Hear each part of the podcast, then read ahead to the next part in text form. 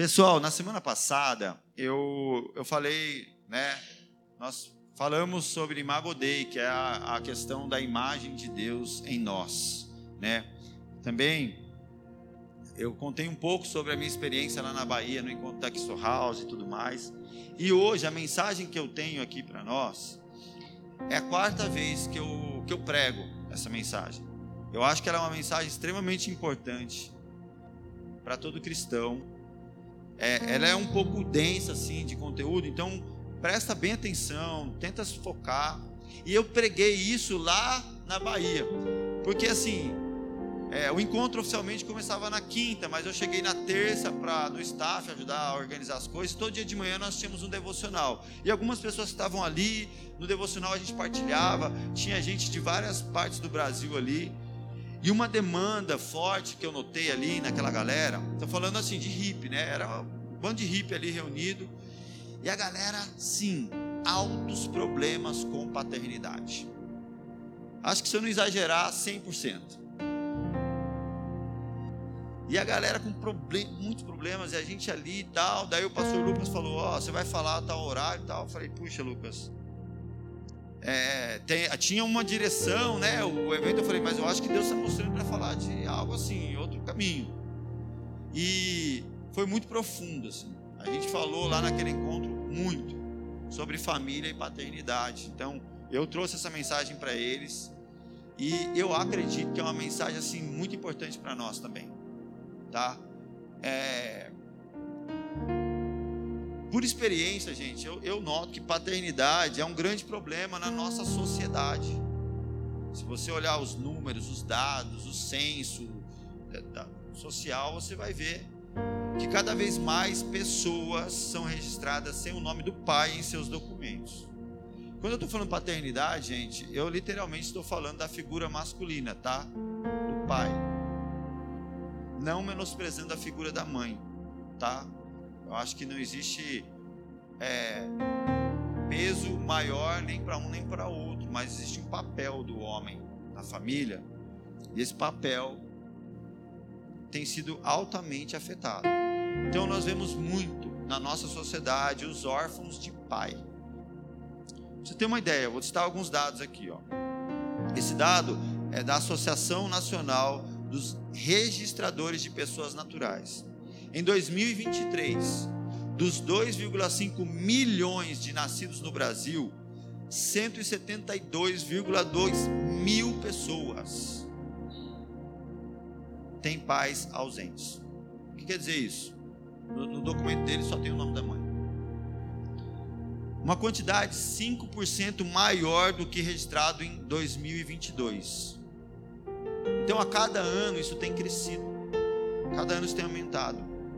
E um, um, um dado interessante, olha só, julgue você como você achar, isso não é minha opinião, são dados, são estatísticas, são estudos né, da sociedade. As crianças que não convivem com o pai acabam tendo problemas de identificação sexual, dificuldades de reconhecer limites e de aprender regras de convivência social. Isso mostraria a dificuldade de internalização de um pai simbólico, capaz de representar a instância moral do indivíduo. O que nós estamos falando assim de um pai simbólico que vai representar essa instância moral? Qualquer figura de autoridade que possa ajudar a conduzir essa pessoa. Então essa pessoa vai olhar para o síndico do prédio com dificuldade. Ela vai olhar presidente com dificuldade, para o professor com dificuldade, para qualquer figura que venha ocupar alguma função de liderança na vida dela com extrema dificuldade. Ela vai ter dificuldade de se enquadrar dentro das regras sociais, de obediência, ela vai ter muitas dificuldades com qualquer figura de liderança, de autoridade sobre a vida dela e principalmente quando a gente está falando da questão da figura masculina.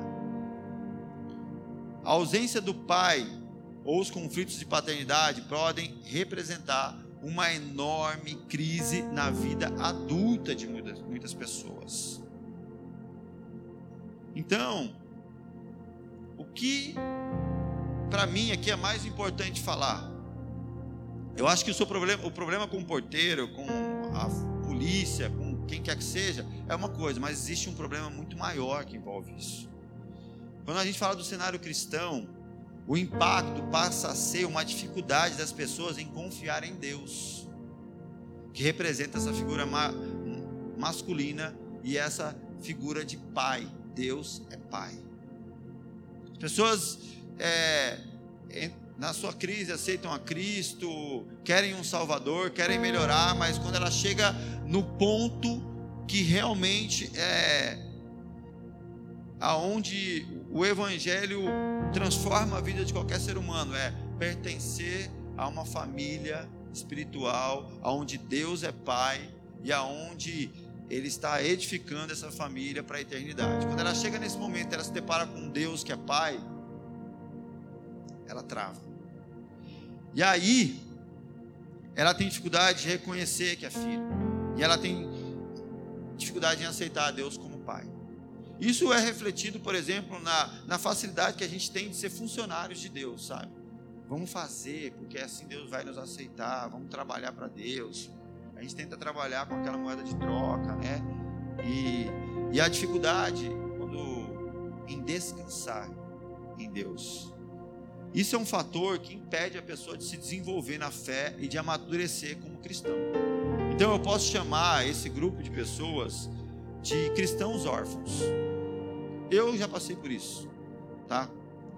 E é interessante porque no meu caso, meu pai sempre teve dentro de casa. Eu sempre tive o nome dele no meu documento. Então existem duas crises: a ausência física, emocional e total da figura do pai mas existe muitas vezes a presença física, mas a ausência em todos os outros sentidos e aspectos. Porque tem pessoas que tem, no, no caso, meu pai era um estranho que morava dentro da minha casa com a gente. Sempre foi. Então tem esses tem essas histórias. E infelizmente nós somos pessoas que reproduzimos aquilo que mais nos impacta seja bom ou seja ruim. E a tendência é que essa pessoa que viveu esse cenário, ela reproduza e ela se torne aquilo que ela viveu. O homem vai se tornar um pai daquilo que ele nunca quis ser e daquilo que ele nunca se agradou em ter, né? Então, é, tem um tem uma, um texto bíblico que fala sobre isso, que é Gálatas 4, 4 1. Digo, porém, que enquanto o herdeiro é menor de idade, em nada ele se difere de um escravo. Embora ele seja dono de tudo, no entanto, ele está sujeito a guardiões e administradores até o tempo determinado por seu pai. Assim também nós, quando éramos menores, estávamos escravizados aos princípios elementares do mundo. Mas quando chegou a plenitude do tempo, Deus enviou seu filho, nascido de mulher, nascido debaixo da lei, a fim de redimir os que estavam sobre a lei, para que recebêssemos a adoção de filhos. E porque vocês são filhos, Deus enviou o espírito de seu filho ao coração de vocês e ele clama: Abba, Pai.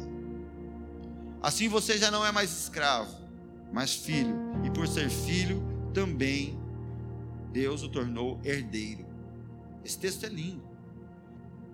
Porque as Escrituras dizem que qualquer ser humano da face da terra tem dentro de si algo que, por meio de Cristo, foi colocado no coração um clamor: Abba, Pai. Todos, todos, todos. Até mesmo o cara que tem aquele pai bacana, legal, sabe, um pai legal, que ensina, cristão, tudo bacaninha. Esse cara tem um clamor no coração dele, Abba Pai. Que é essa adoção que nós recebemos da parte de Deus, a qual nós nos tornamos agora filho do Deus eterno e herdeiros da promessa. Então, enquanto nós não somos assim, nós somos como aquele, aquele filho que ele dá de exemplo aqui, que apesar de ser filho, ele é menor de idade, então ele tem todo, ele tem toda a herança, mas ele ainda não pode acessar nada. Então ele é como um escravo. Eu, eu vejo muitos cristãos assim. Você acertou a Cristo. E não é à toa que Cristo apresenta o Evangelho no Novo Testamento. Fala de uma herança. O cristão, ele tem acesso, ele tem pai que entregou o seu próprio filho. Só que esse cristão ainda não conseguiu aceitar Deus como pai, então ele ainda é um escravo. Alguém que tem acesso a toda a herança, mas ainda é escravo e ainda não consegue tocar em nada. Vive como escravo, pensa como escravo. Sabe, gente, escravo, ele, ele, ele, ele, ele, ele, uma característica é ele trabalha naquilo que não é dele. Sabe, eu vejo um tanto de gente é, dizendo que serve a Deus e, e, trabalha no reino de Deus, mas no fundo, no fundo, trabalha para um reino que você não entende que é seu.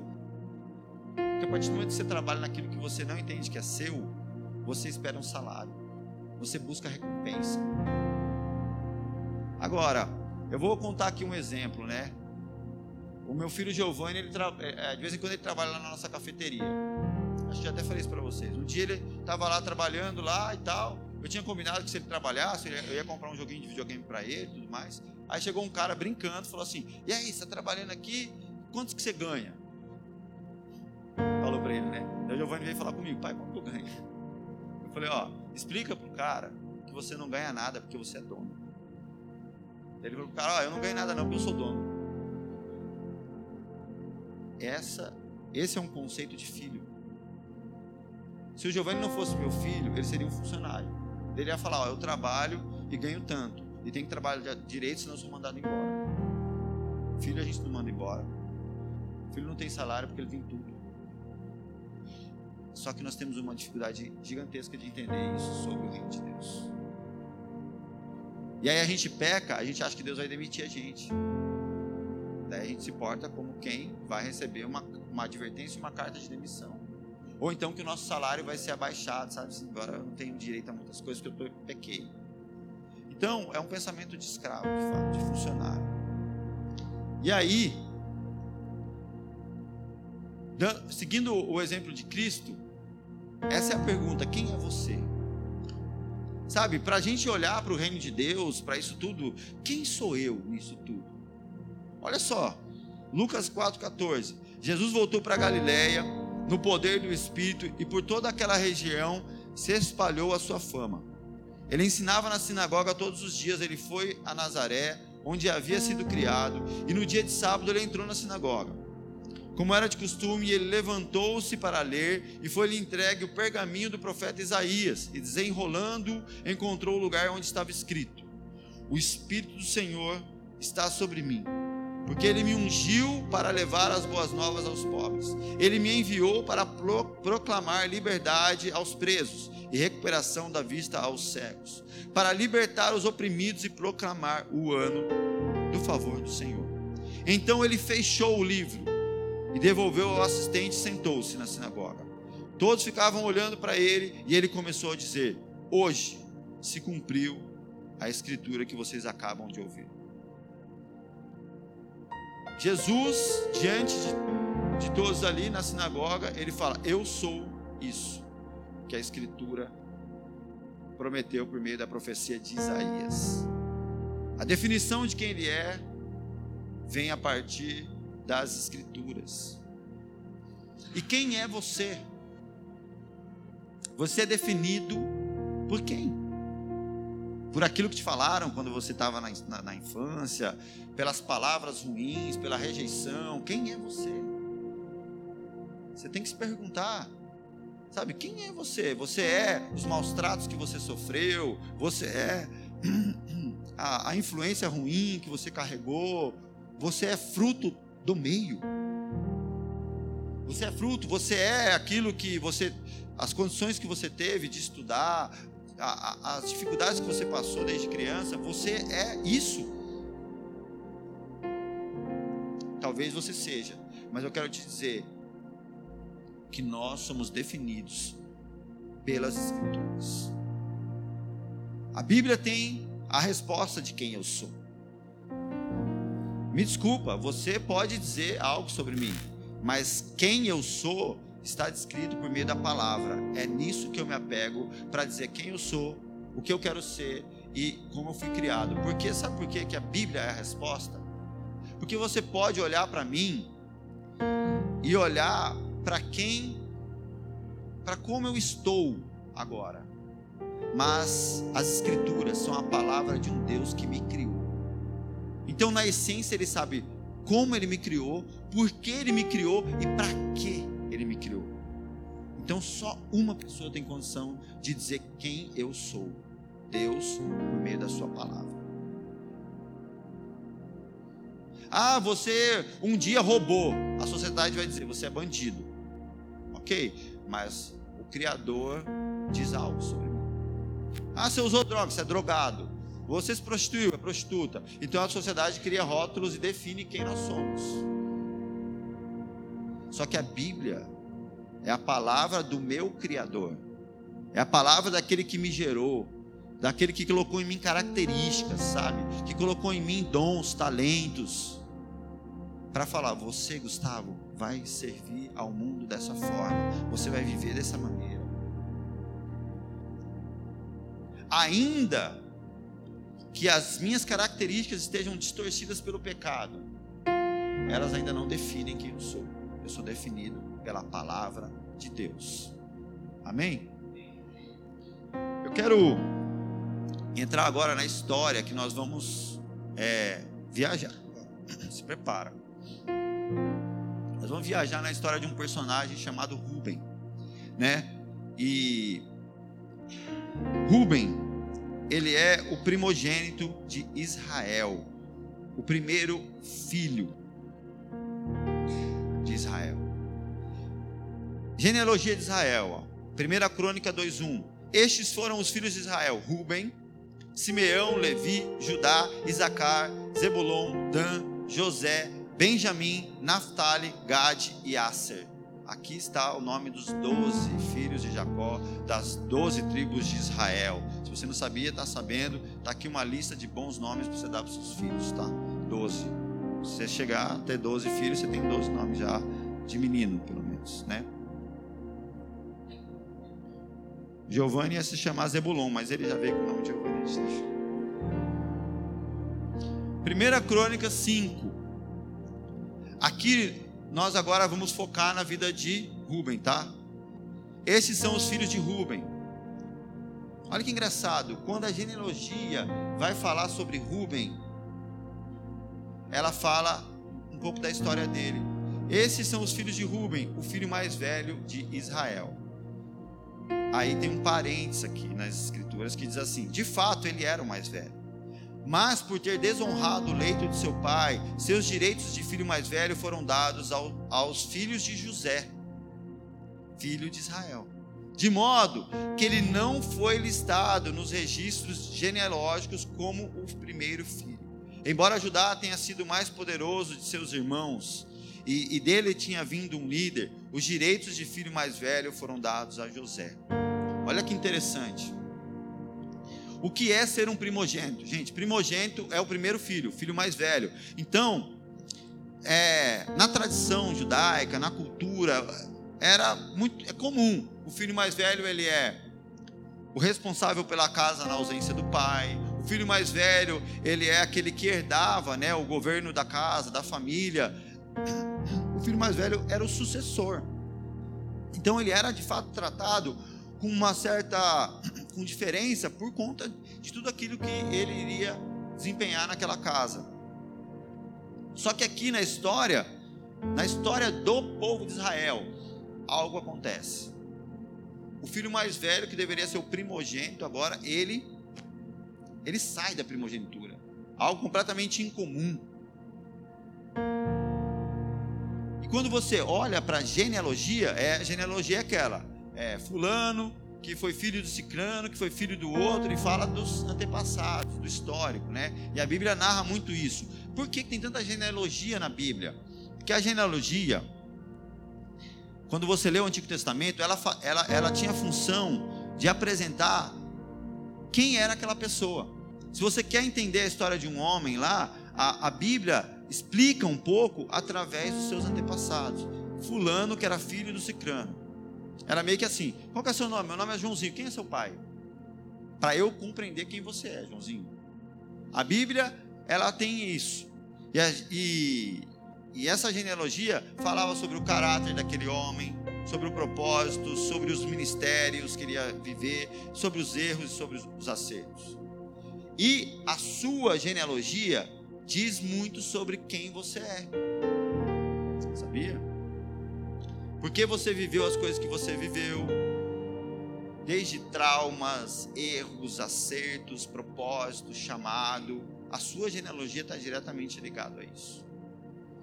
É, hoje, no dia de hoje, dia 18 de fevereiro de 2024, você está aqui, você chegou desse jeito, a vida te trouxe até aqui, a forma como você chegou aqui hoje tem muito a ver com a sua genealogia.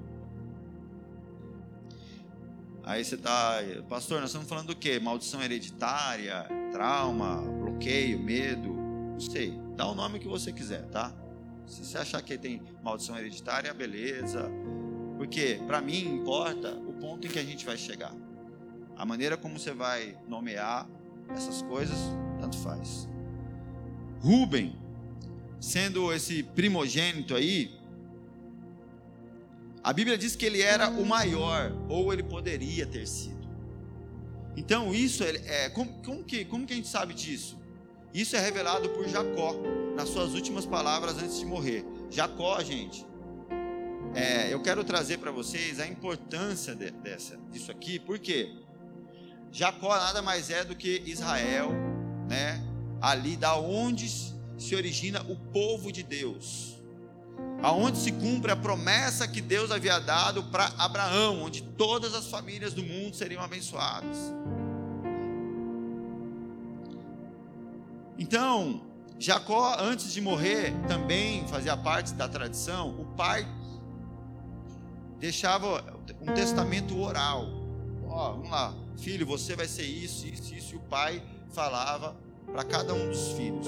Então, no momento em que Jacó vai dar a bênção final dele, as palavras a cada um dos filhos, Jacó mostra a perspectiva pela qual ele enxergava cada um desses filhos dele. Eu vou ler aqui só a bênção final de Jacó para Ruben, que é o que nos importa aqui no momento. Gênesis 4, 49, 1. Então Jacó chamou seus filhos e disse: Ajuntem-se ao meu lado que eu, para que eu lhes diga, olha só a afirmação de Jacó, para que eu lhes diga o que acontecerá nos dias que virão. Então Jacó está dizendo aqui: eu vou dizer o que, que vocês serão e o que, que vocês vão viver na vida de vocês. Reúnam-se para ouvir, filhos de Jacó. Ouçam o que diz Israel, seu pai. Aí ele começa por Ruben. Ruben, você é o primogênito, minha força, o primeiro sinal do meu vigor, superior em honra, superior em poder. Daí ele continua e ele finaliza assim: Porém, turbulento como as águas, já não será superior, porque você subiu à cama de seu pai, ao meu leito e o desonrou. Ali termina é, a, a, palavra final de Jacó para Rubem é: Você será turbulento como as águas, instável, volúvel. Tipo assim, não vai, você não vai dar certo. E aí a gente começa a olhar para a vida de Rubem. A gente, uma das características de Rubem é um potencial não aproveitado. Sabe, como eu vejo pessoas assim, gente. Você olha aquela pessoa que ela tem, você fala, cara, o camarada é inteligente, meu mas parece que não vai. O cara tem qualidade, você vê tanto potencial na pessoa, mas ela não consegue se encaixar, a vida dela não vai, ele está sempre envolvido em, rosco, em problema, não tem paz, não se acerta. Você fala, cara, tanto potencial desperdiçado. E eu vejo muito isso. A vida de Rubem, gente, ela escreve essa história de um enorme potencial não aproveitado, de muitas virtudes não praticadas de uma grandeza tão próxima, mas que não foi alcançada. Vocês entendem que Rubem era para ser o herdeiro, que seria o. Lá. O principal, né? O primogênito de Israel. Primogênito do povo de Deus. Vocês entendem que eu acho que boa parte de vocês nem conhece Rubem. Talvez alguns estão ouvindo esse nome pela primeira vez. Mas nós estamos falando aqui do primogênito de Israel, meu irmão. Uma função, o cara nasceu para ser alguém extremamente importante na história. Então, nessa passagem, a gente vê as indicações de como um fracasso pode ocorrer com um homem que tinha tudo para herdar a liderança de toda uma nação, mas ele deixou escapar. A Bíblia mostra quadro a quadro as decisões equivocadas de Rubem e como ele fracassou quando ele foi confrontado com desafios que envolvia ética e moralidade. Os conflitos na vida de Rubem começam muito cedo. Quando o pai dele, Jacó, por exemplo, deixa transparecer as suas preferências. Jacó tinha 12 filhos, mas ele deixava claro para todo mundo ver que ele tinha um predileto. E esse filho predileto dele era José. E todos os filhos. Imagina, olha só, Gênesis 37, 3. Israel amava a José mais do que todos os seus filhos, porque ele era filho da sua velhice. E lhe fez uma túnica de várias cores. A gente sabe, né? José tinha uma capa colorida, toda chique, bonita, que Jacó deu para ele.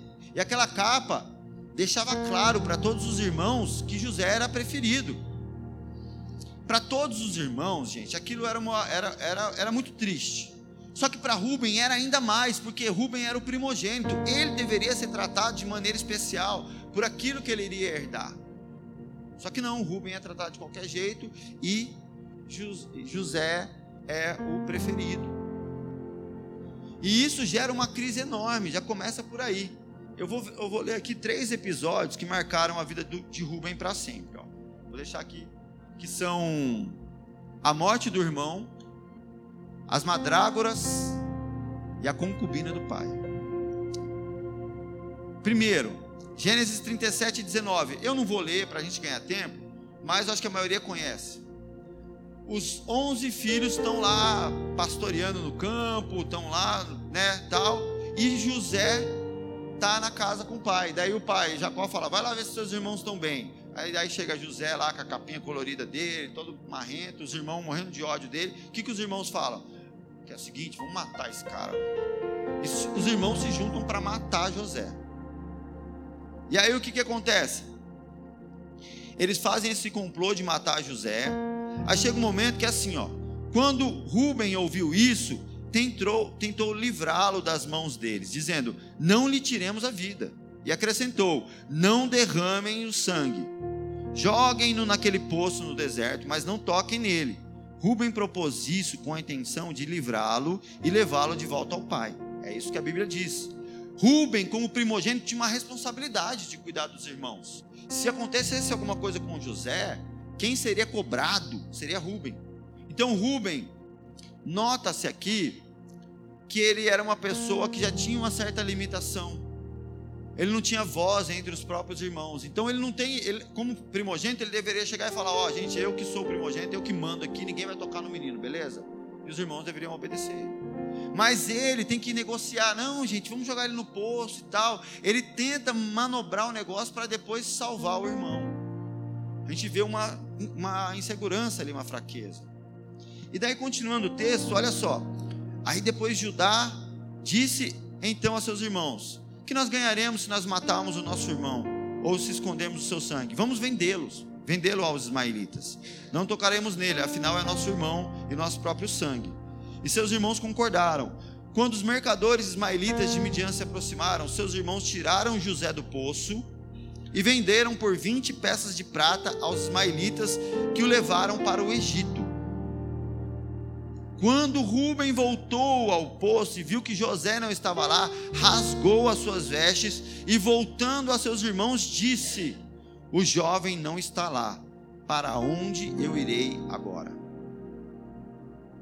Então, olha só, os irmãos não respeitam nada do que Rubem falou, pegam e vendem o irmão. Então, aquele plano de, de Rubem de salvar José não dá certo. Ele olha e fala: Acabou, meu irmão morreu. E aí, a frase dele é muito forte, porque ele fala: José não está lá, para onde eu irei agora? Eu fiz algo errado, meu pai não me aceitará mais. Ele não se vê nem com o direito de voltar para a própria casa. Sabe uma parábola que Jesus contou uma vez de um filho que sai, apronta tudo, tem vontade de comer a comida dos porcos, ele fala: "Não tem, não sou mais digno". A mentalidade de alguém que não se via como filho, que tinha que acertar para poder ser aceito, mas não conseguia. A gente vê que ele tinha boas intenções, ele queria fazer o que era certo, ele até manifestava contrário à opinião dos outros como um líder, mas algo parece que havia lá que impede ele de firmar as decisões dele como alguém que tem impulso frágil. Tem um termo, não sei se já ouviram, cobra ascendente. Sabe o que é uma cobra ascendente? Ela morde, mas ela não pega, sabe? Não tem pegada. É, cobra ascendente. Às vezes eu, né? Não querendo expor ninguém, mas às vezes eu comento com a Gabi, o fulano é cobra ascendente, Gabi. O camarada não, não tem pegada. Não tem firmeza. Não consegue se posicionar diante das coisas. Não consegue perseverar em algo. É tipo cobra ascendente, ela segura aqui, mas logo, logo ela solta. E o Rubem tinha essa característica, ele não conseguia ter autoridade, cara. A Bíblia com certeza quer fazer a gente meditar e aprender algo sobre o caráter de Rubem. E nos pequenos episódios a gente vai vendo esse quadro sendo pintado, daquele que deveria ser o líder espiritual de toda uma nação sacerdotal, mas no final ele não foi. Uma nação sacerdotal, os sacerdotes do mundo, Rubem deveria ser esse líder, mas não foi. O primeiro ponto que a gente vê é a falta de autoridade. Né? O segundo, a história das madrágoras.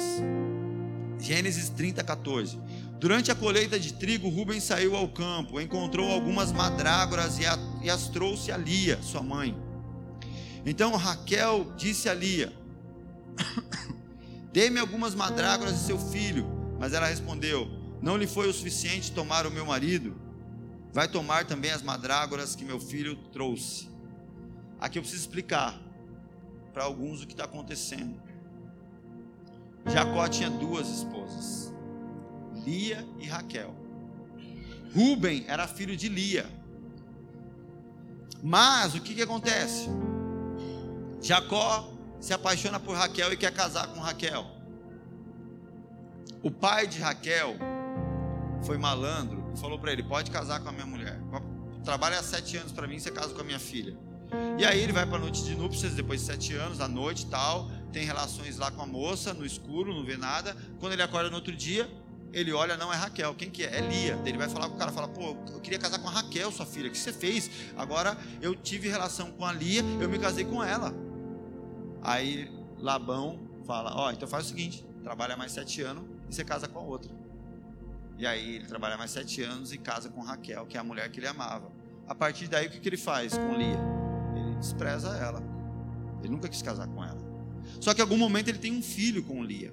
E esse filho se chama Ruben. Vocês entendem o cenário da vida de Ruben complexo? Vocês estão, gente, estão conseguindo caminhar junto aí? E agora o que, que ele faz? Ele cata uma madrágora. Madrágora era uma espécie de planta lá que tinha valor de fertilidade. Então ele viu a madrágora, levou para a mãe dele e falou: Minha mãe vai comer isso aqui, vai ter relação com o meu pai e ela vai ter filho. Por quê? Uma mulher fértil, poxa, era sinal de uma mulher boa naquela época. Então, pô, meu pai vai valorizar minha mãe se ela conseguir dar mais filhos para ele. E nesse momento, quando ele tenta fazer isso, ele desencadeia uma treta cabulosa entre as duas irmãs. Aqui é o momento, o primeiro momento onde fica evidente e claro a rincha de Raquel e de Lia. Ele, como filho mais velho, se identifica com a angústia da mãe, com a rejeição que ela sofre. Ele está sensibilizado por aquilo, tentando resolver, tentando ajudar a mãe, com todas as boas intenções. Ele esperava que com aquelas madrágoras lá, Lia seria capaz de atrair a atenção de Jacó e quem sabe também o amor dele. E esse foi um ato inteligente, mas porém que não deu certo. Ali, a discussão piora a situação da família. Lia começa a ter mais problemas ainda. Então, nesse episódio, fica evidente que havia em Rubem uma falta de autoridade, como nós vimos, quando ele teve que lidar com a situação dos irmãos. E no segundo, uma alta rejeição. Uma rejeição que já estava sobre a mãe, uma rejeição que caía sobre ele, porque ele era filho de uma mulher indesejada que Jacó teve. Então o índice de rejeição da parte dele era altíssimo.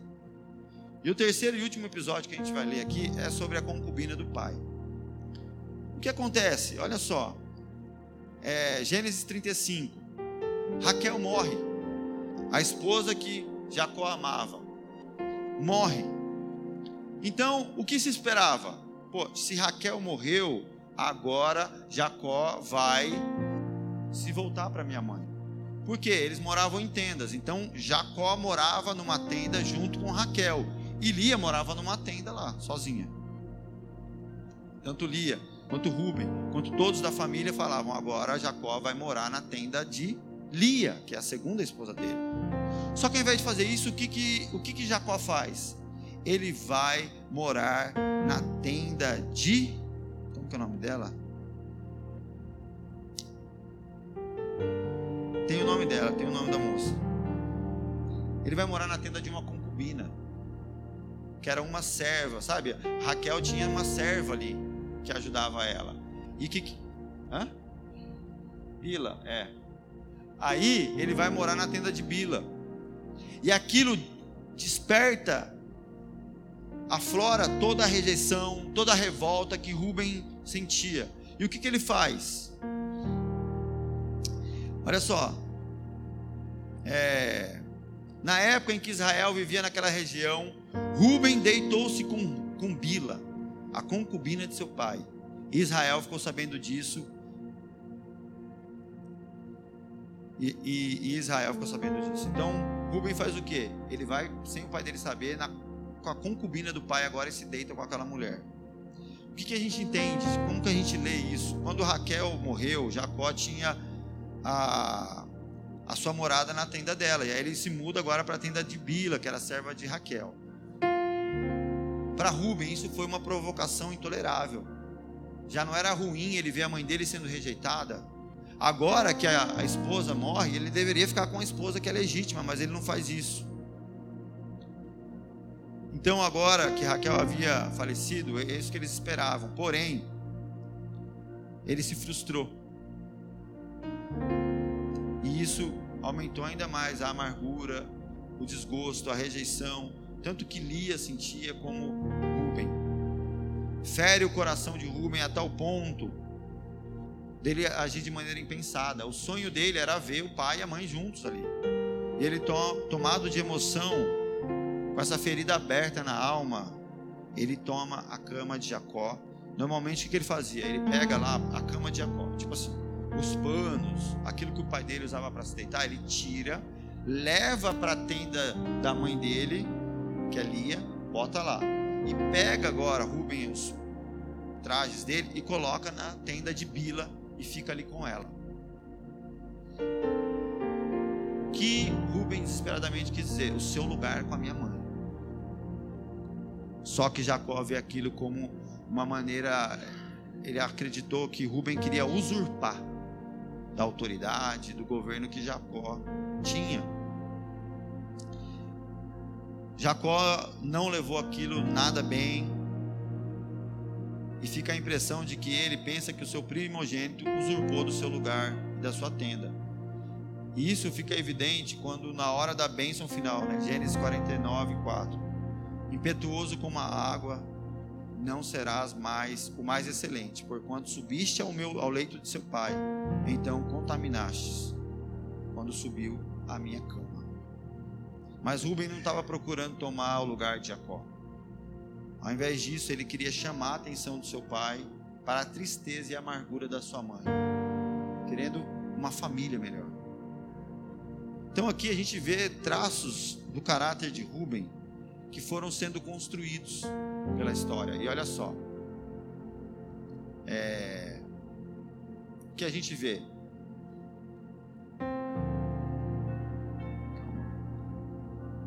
Muda aí, gente, por favor. Isso. Falta de autoridade, rejeição e a justiça própria. Gente, é, tá, se você se identifica com essa mensagem, de alguma forma eu me identifico, de alguma forma talvez você se identifique. O que, que eu interpreto aqui? A gente deve estar falando, pô, mas Rubem era um mané, o que, que ele fez? Eu vejo Rubem como um homem é, que estava em extrema dor.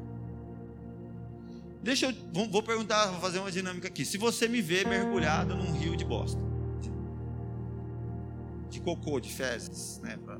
Se você me vê lá, ó, Gustavo, cara, uma água cheia de fezes lá, e você me vê mergulhado lá, o que você vai falar a meu respeito? Louco, não é? Louco, um cara doido, débil mental. Só que se você chegasse um pouco antes de me ver no rio lá, cheio de fezes, e você visse que meu corpo estava pegando fogo, alguém atirou fogo em mim, eu estava em chamas, e o que eu tinha ao meu lado era um rio de bosta. O que você diria? Será que a sua percepção a meu respeito ia mudar? Sabe por quê? Um ser humano em extrema dor, ele pode tomar atitudes impensadas com o intuito de se salvar. Então eu vejo aqui Rubem, um cara que estava com profunda. Gente, e não menosprezem a profundidade de uma dor que não é física. Sabe, dores de rejeição, dores emocionais, dores que são causadas muitas vezes por um histórico familiar, elas podem levar pessoas a atitudes desesperadas, como alguém que está com o corpo em chamas. E eu vejo Rubem, esse homem, que carregava essas dores dentro dele, tentando de alguma forma acertar, corrigir, acabar com aquela dor incessante. E ele fazia qualquer coisa e fazendo um monte de coisa que não dava certo. E por fim ele tenta na justiça própria e ele acaba fazendo aquilo que seria a maldição da vida dele. Olha só o drama de, de Rubem, para a gente ainda se aprofundar um pouco mais na vida dele. Primeira cena começa antes do nascimento de Rubem, que é o que? A história da mãe dele. Quando Lia substitui Raquel, já vem um, uma rejeição enorme sobre a, a mãe de Rubem.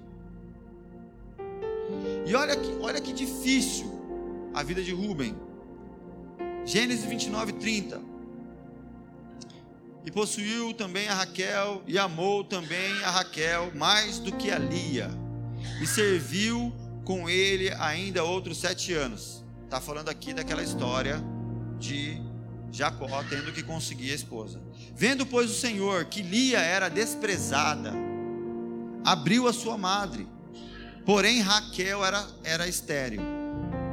E Lia concebeu e deu à luz um filho, e, cham, e o chamou Ruben então, é, Lia era desprezada, mas em algum momento Deus Deus faz Raquel ser estéril, não ter filhos, e Deus permite que Lia tenha filhos, para que essa mulher agora possa ser honrada. E gente, quando quando ah, na Bíblia, quando você vê o nome que o filho recebe, aquilo diz respeito ao caráter, ao propósito daquele filho. Fala sobre aquele filho. Então, Rubem, olha o que significa Rubem. E o chamou Rubem, pois disse: Porque o Senhor atendeu a minha aflição, por isso agora me amará o meu marido. Rubem, o nome dele vem com esse cargo, com esse fardo de fazer agora a vida da mãe dele dar certo.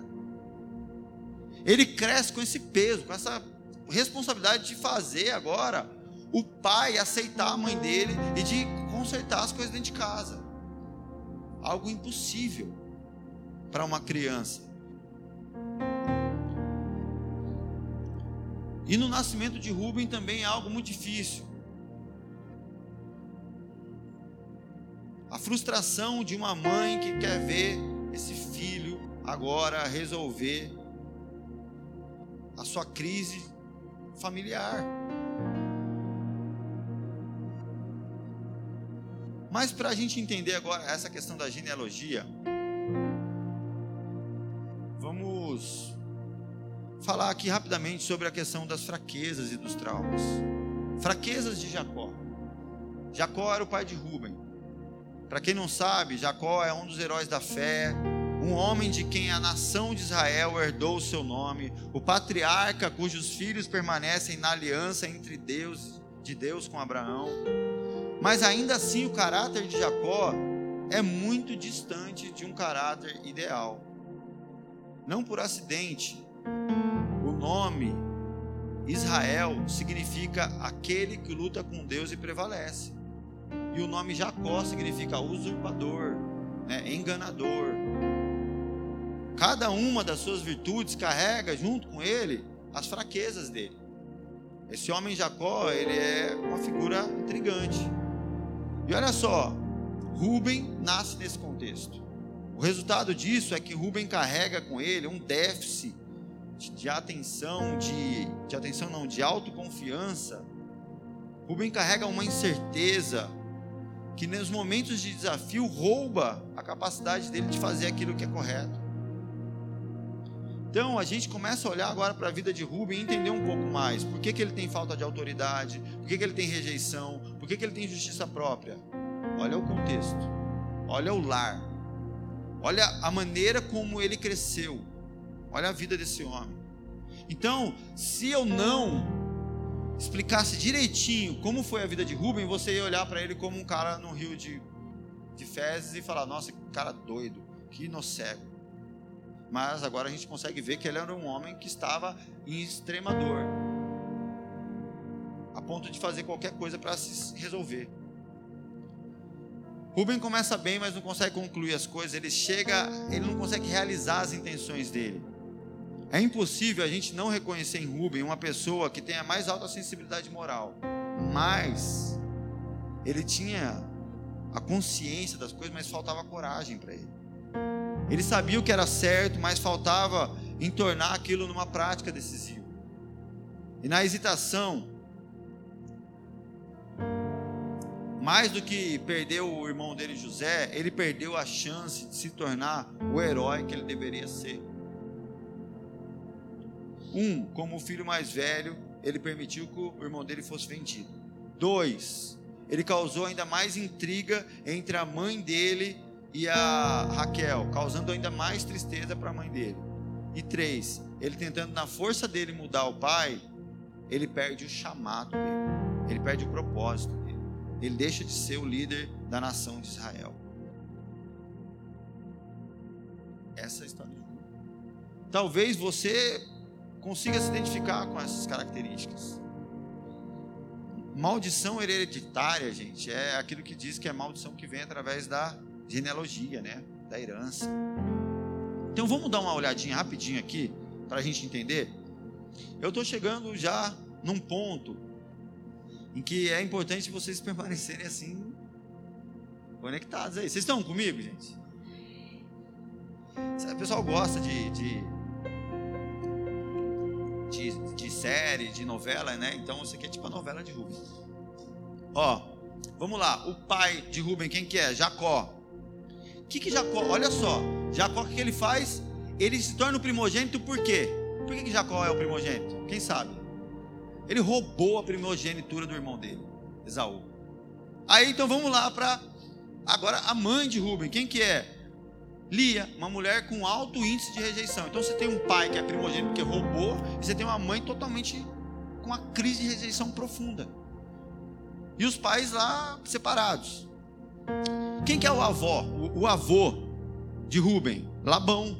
Quem que é Labão? É o cara que vendeu a filha, enganando o genro, depois faz, engana o genro para ele comprar outra filha também. Quem que é o outro avô de Rubem? Isaac. O que, que Isaac faz? Isaac vai para o Egito, conta uma mentira, se envolve num baita de um problema. E por que, que Isaac fez isso no Egito? Porque o, o bisavô de Rubem era Abraão. E agora, para vocês entenderem a cena, Abraão, Isaac foi no Egito e arrumou problema porque Abraão fez exatamente a mesma coisa. Abraão está lá no Egito, os caras querem pegar, para ele não arrumar problema com os caras, eles falam que a mulher dele era irmã dele. Nessa lá, ele sai do Egito com algumas servas. E sabe o que ele faz? Deus havia dado uma promessa para Abraão que ele teria um filho da promessa com a esposa dele, que era Sara. Só que Abraão faz filho na serva dele. E sabe o que, que acontece, gente? Sabe essa baita dessa treta que tem no Oriente Médio, faixa de Gaza, bomba para lá e para cá? Culpa de Abraão. Sério. Os povos árabes. Foi Nesse momento em que Abraão vai lá para o Egito, faz filho de quem não devia, daí ele cria agora Ismael e Israel. A maior guerra que o mundo conhece, que nunca termina. Tá, daí a gente pode ir, ir indo, né? Quem que foi o, o, o tataravô de Rubem? Adão, gente.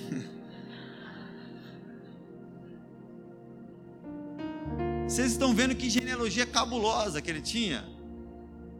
Adão, o primogênito de Deus, que também deu errado.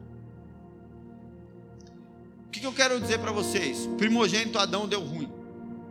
Aí você vai vendo, primogenitura roubada, primogênito de Israel deu ruim, Rubem. Parece que existe uma maldição na primogenitura.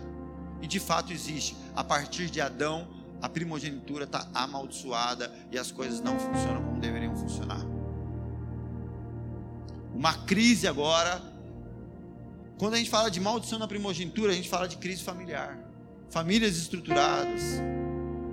Mas eu quero fazer só um parênteses aqui, tá?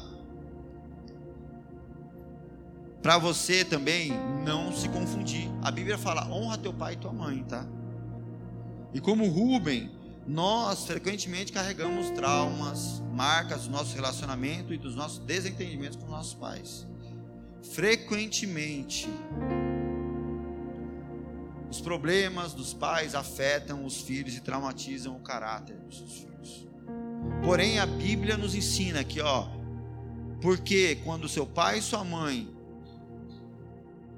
porque quando meu pai e minha mãe me desampararem, o Senhor me recolherá. Salmo 27, 10. Isaías 49, 15. Porventura, pode uma mulher esquecer-se tanto de seu filho que cria, que não se compadeça dele, do filho do seu ventre?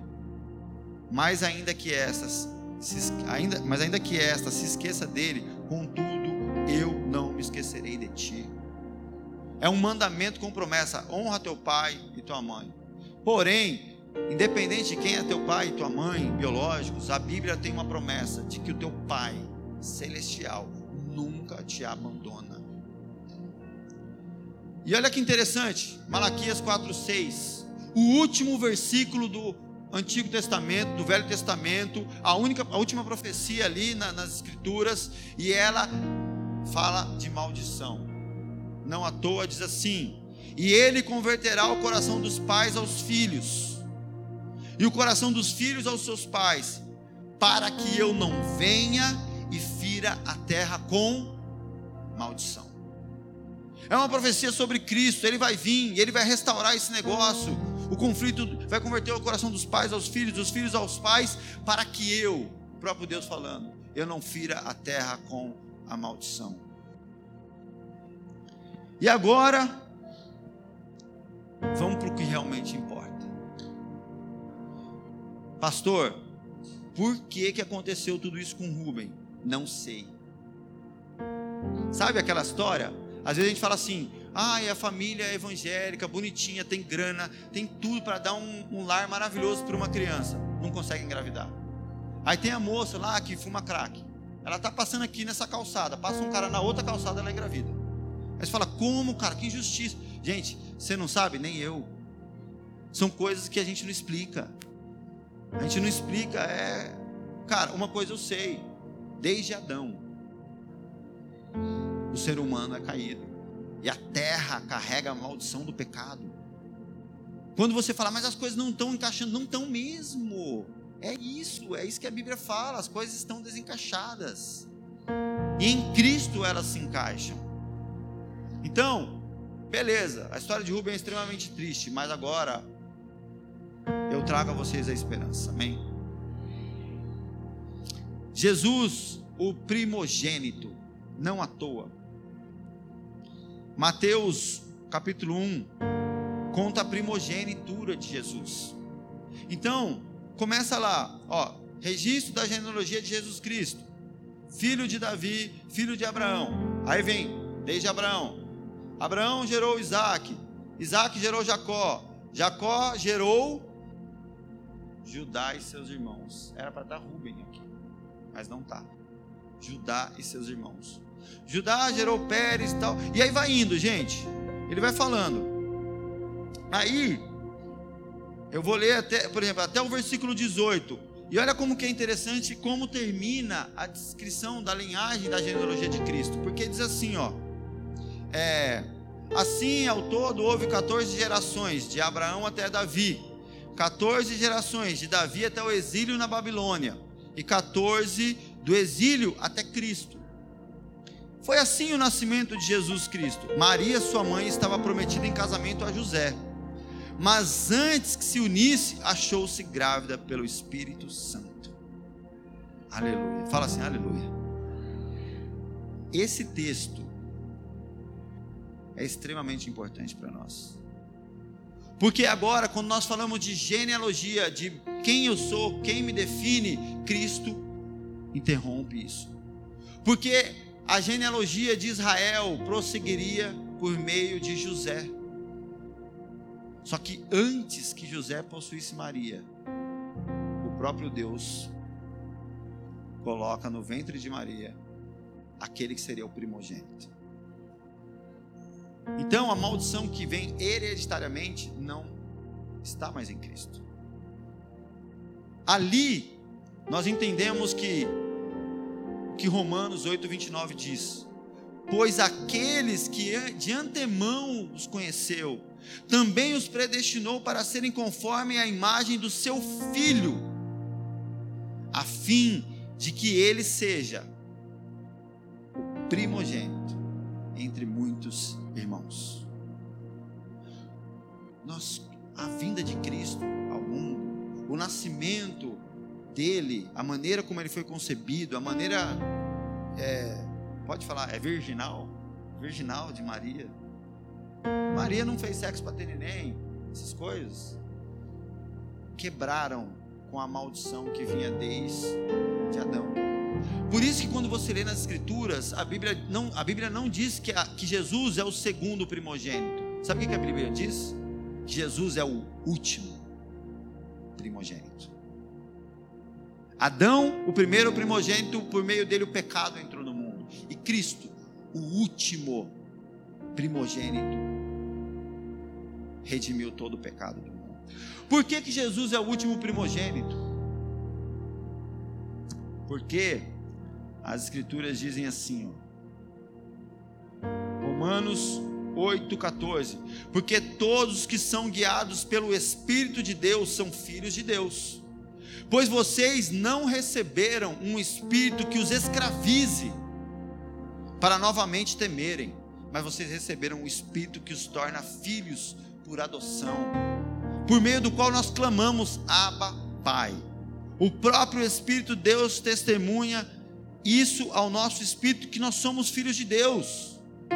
E se nós somos filhos, então nós somos herdeiros. Herdeiros de Deus e co-herdeiros com Cristo, se de fato participamos dos seus sofrimentos, para que também participemos da sua glória. Por que, que Cristo é o último primogênito? Porque a partir de Cristo, uma nova família, um novo povo foi criado. Agora existe. Se você perguntar para mim, Gustavo, qual que é a sua genealogia? Por meio de Cristo. Quando você olha para trás, só existe um um termo: filho de Deus. Se eu fosse explicar minha, minha, minha, minha genealogia natural, eu ia dizer para você: eu sou filho do seu Vitório, que foi alcoólatra, que foi isso, foi tudo da. Eu, meu avô veio da Itália para fugir da guerra, também foi totalmente zoado e tal. Eu ia escrever um monte de história triste, mas por meio de Cristo, eu não conto mais essa história. Eu só conto uma: sou filho de Deus. E a minha genealogia, por meio do primogênito, Cristo que deu certo, eu tenho uma herança. Agora o meu pai é o rei dos reis, senhor dos senhores. Diz a Bíblia que ele é dono de todo ouro, toda prata. Ele diz que se os pássaros que voam têm o que comer, que diria eu, que sou filho? Se os lírios do campo se vestem melhor que Salomão, que diria eu, que uso Santa Costura? Deus vai me sustentar. Por meio da primogenitura de Cristo, a maldição é quebrada. Entende uma coisa: se você se define como filho de Deus, essa história de você achar que sua vida está dando errada por conta do que seus pais viveram, não. Deixa eu te explicar. A história de Rubem é triste, mas a nossa não tem que ser. A história de Rubem pode ser horrível. Ele pode ter tido pais, avós e, e ancestrais que foram terríveis. Mas para mim, para você, isso não importa mais, cara. A gente tem condições de amar os nossos pais, os nossos avós, independente de quem eles são e de quem eles foram. Sabe por quê? Eles não me definem mais. Você não é definido pelos seus pais biológicos, nem pela, pelos traumas que você viveu, porque por meio de Cristo, a primogenitura dele acabou com a maldição. Não tem mais maldição sobre você, não tem mais hereditariedade que te influencie se você de fato se tornou filho de Deus. A primogenitura de Cristo. João capítulo 1, versículo 10. Aquele que a palavra estava no mundo, e o mundo foi feito por meio dele mas o mundo não o reconheceu. Veio para o que era seu, mas os seus não o receberam. Contudo, é o último versículo que eu leio aqui para a gente encerrar. Presta atenção. Contudo, aos que o receberam, aos que creram em seu nome, deu-lhes o direito de se tornarem filhos de Deus, os quais não nasceram de descendência natural, nem pela vontade da carne, nem pela vontade de homem algum, mas nasceram de Deus. Para fechar, vai, eu quero que vocês me respondam em uma só voz. Você é filho de quem? Fale assim com vontade. Filho de Deus, vai. Depois que eu perguntar. Pera, pera, pera, pera, pera. Quem você é? definido pelas Escrituras, definido pela primogenitura de Cristo. Gente, acabou o drama. Acabou o drama. Você não é um patinho feio. Você não é uma vítima. Você é um filho de Deus, por meio de Cristo. Não tem mais maldição. Não tem mais ele, ele, ele, que, que, que quer que seja essa palavra que vai te perturbar. Você agora é definido por uma única palavra: Filho de Deus. Acabou. Nós não podemos ser explicados naturalmente, porque a nossa a maneira como nós fomos concebidos não foi pela vontade de homem, nem de maneira natural, mas nós nascemos de Deus. Isso não se explica, isso se vive. Amém?